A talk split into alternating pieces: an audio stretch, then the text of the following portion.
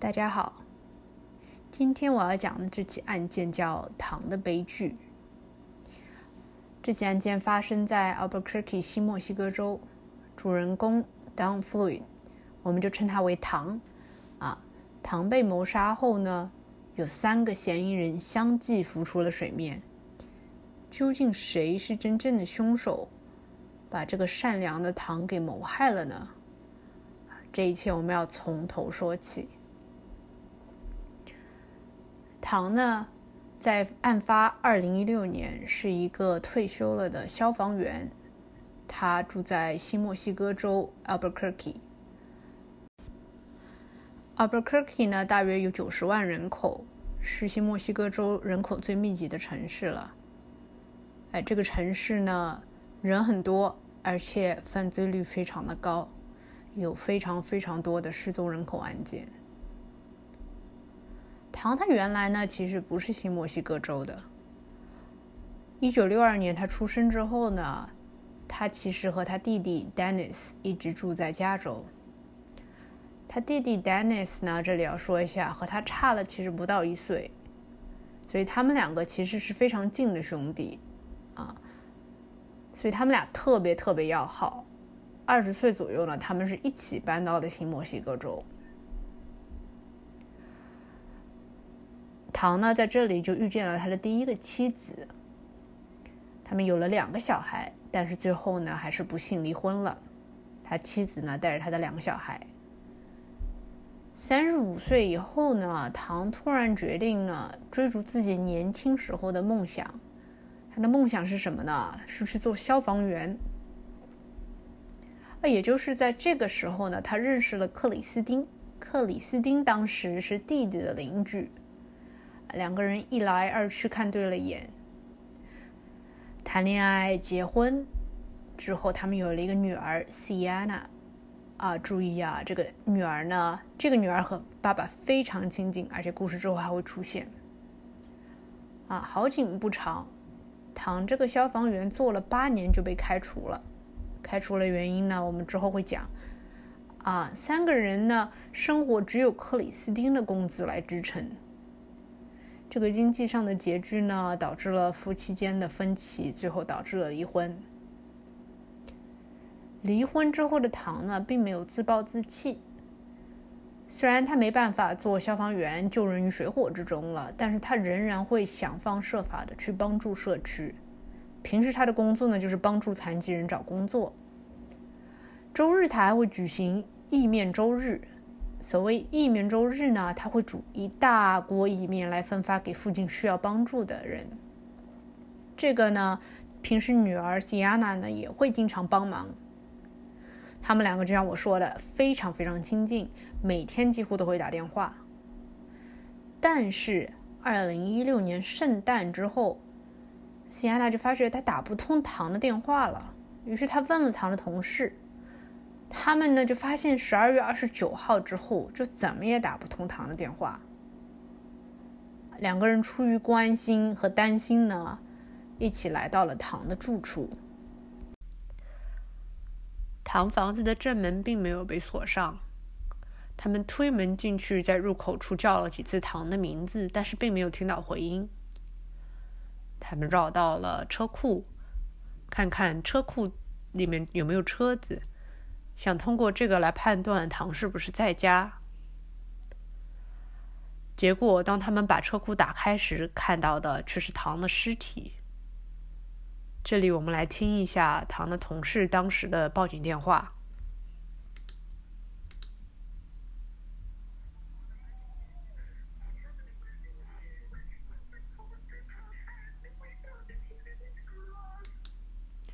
他说：“啊，九幺幺。”然后，唐的同事说：“我们有个紧急的情况，和在我同事的家里，我们找到他了，在车库。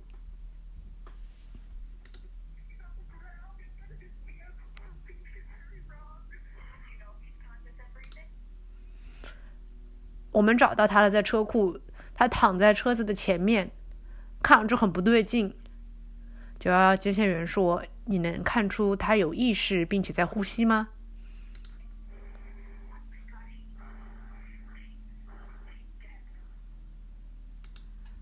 他同事说哦我天他他死了。当警察来到现场时发现倒在地上的糖不仅有被钝物殴打的痕迹身上还有刀刺的痕迹喉咙也被割开。然而，车库和房屋内都没有强行进入的痕迹。看起来，唐和凶手在车库进行了一番搏斗。尽管唐身上有很多很多伤口，但是地上的血迹却不多。也就是在这时候，警察在屋子里找到了漂白剂。看来凶手还有意想要清理一下现场。所幸的是，邻居家安装了监控，正对着唐的车库门，捕捉到了当天发生的全过程。通过录像，我们可以看到，当天下午晚些时候呢，唐开车从家里载着女儿前往前妻家。唐离开后呢，CCTV 捕捉到了一个人把垃圾桶放倒了，然后朝着唐的车库门走去，走出了 CCTV 的视线。啊，这里说一下，他他的垃圾桶呢，指的是车库门口有一个唐的垃圾桶，他把垃圾桶本来站着的就放倒了。过了一会儿呢，唐开车回来了，一个人。啊，他看到了倒在地上的桶，于是呢，他在把车子停入车库以后呢，走出去扶起了桶，然后他又走回了车库。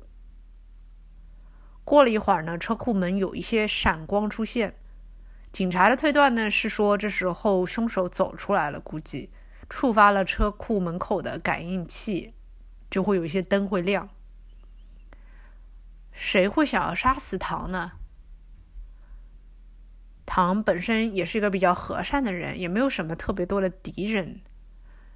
于是呢，警察就要从唐的身边的人开始调查。第一个的调查对象是唐的前妻克里斯汀和她的新丈夫泰瑞。他们之前呢一直在打女儿西亚娜抚养权的官司。泰瑞呢是一个卡车司机，当晚在工作。泰瑞对警察说：“他也一开始不是很喜欢唐，他还去过唐的家里一两次，了解他房子的样子。只不过他觉得为此就杀掉他不值得。”根据他提供的不在场证明，警察去找了他姐姐和他老板。他姐姐说：“的确，在他出发前，去出发去工作前有见到他。他老板也说，当天在他工作的地方见到了他。”嫌疑人二号是弟弟 Dennis，啊，尽管弟弟 Dennis 跟他长大的时候很亲近，但是自从他们爸爸离世了之后，他们就有了很大的分歧。Dennis 呢很生唐的气，因为他觉得唐拿了很多爸爸的东西，啊，比如说本来唐和他说好要卖掉爸爸的车，然后平分钱，但是唐没有卖。然后，Dennis 还告诉了警方，唐之所以之前失去消防员的工作呢，是因为唐吸大麻，但是他不吸更更加上瘾的毒品，只不过是大麻而已。Dennis 呢，在唐被杀之前刚刚从亚利桑那州回来，所以 Dennis 是有作案嫌疑的。据 Dennis 说呢，泰瑞和唐一直关系不好。Dennis 还怀疑 Benny。Benny 呢是唐的房主，在谋杀案发生之后呢，看到了 Benny 在案发现场闲逛。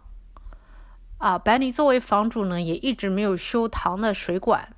他这个有一个水管在漏水，但是唐呢一直没有去修。呃，Benny 是一直没有去修。Benny 呢却告诉警方说。啊，Dennis 也就是唐的弟弟，想要和他再租一间房，想要把唐的东西都挪到他那边，但是 Benny 拒绝了。Benny 觉得，在调查 Dennis 的背景之后，发现 Dennis 之前呢是有犯罪记录的。啊，到此为止呢，我们的三个嫌疑人都出现了：Terry，也就是说唐的前妻的新老公；Benny，唐的。房东，Dennis 唐的弟弟，其中嫌疑最重的呢是 Terry，因为泰瑞的不在场证明呢，似乎还是有一点蹊跷的。泰瑞的老板说，泰瑞呢工作了几小时，但是之后就离开了，在当天。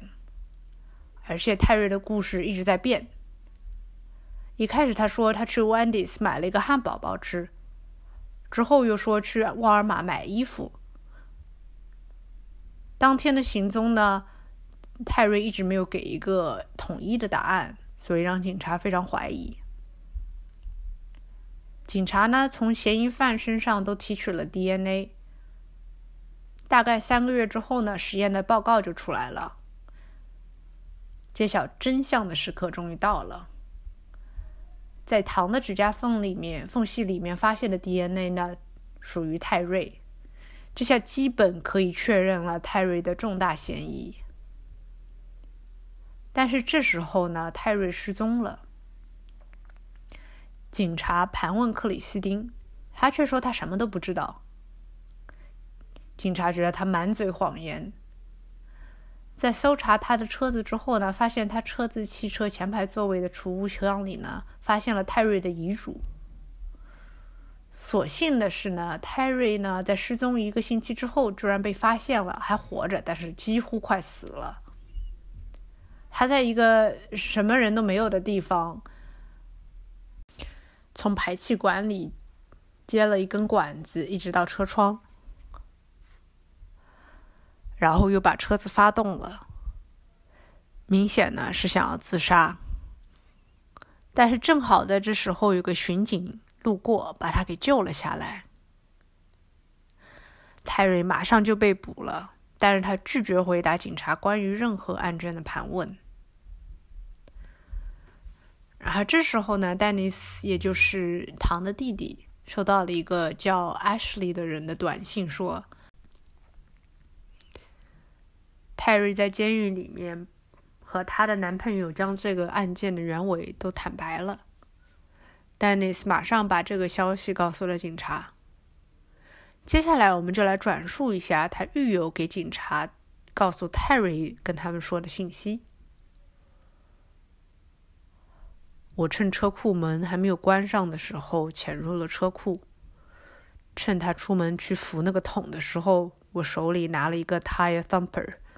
啊，这个 tire thumper 这个东西呢，就是有点像棒球棒，是卡车司机专门用来检查轮胎气压的工具。因为泰瑞是一个卡车司机，所以他身边有很多这种类型的工具，所以他正好就拿了这个。我们现在就叫他棒子好了。啊！我躲在车库进门的地方，准备等他一回来就打他。结果等他一回来呢，我就开始用尽全力的用 tire thumper 打他。我打的太用力，这个棒子裂成三段。然后我跑进他的家里，从他厨房里拿了一把刀，又撕开了他的喉咙。啊，说到这个呢，他狱友就问他为什么非要杀了唐不可？他的回答是呢。都是因为女儿西安娜的抚养权。克里斯汀告诉我说：“为了女儿，我必须这么做。我知道我会被抓，所以我才想要自杀。我已经是第三次想要自杀了，前两次都没有成功。我给克里斯汀打电话，克里斯汀说：‘搞什么？你怎么还活着？怎么还没自杀？’”尽管泰瑞跟他狱友说了这么多，但是警察最后还是没有能把克里斯汀放进监狱，因为毕竟还是狱友作为一个犯罪有犯罪记录的人给警察提供了信息，啊，作为唯一的证据，所以在最后呢，二零一八年六月，泰瑞被判有罪，一级谋杀，在监狱里面即将度过他的一辈子。尽管他还是坚称他自己是清白的，啊，唐的家人认为他之所以坚称自己是清白的，是因为他还是为了争夺女儿的抚养权才这么做的。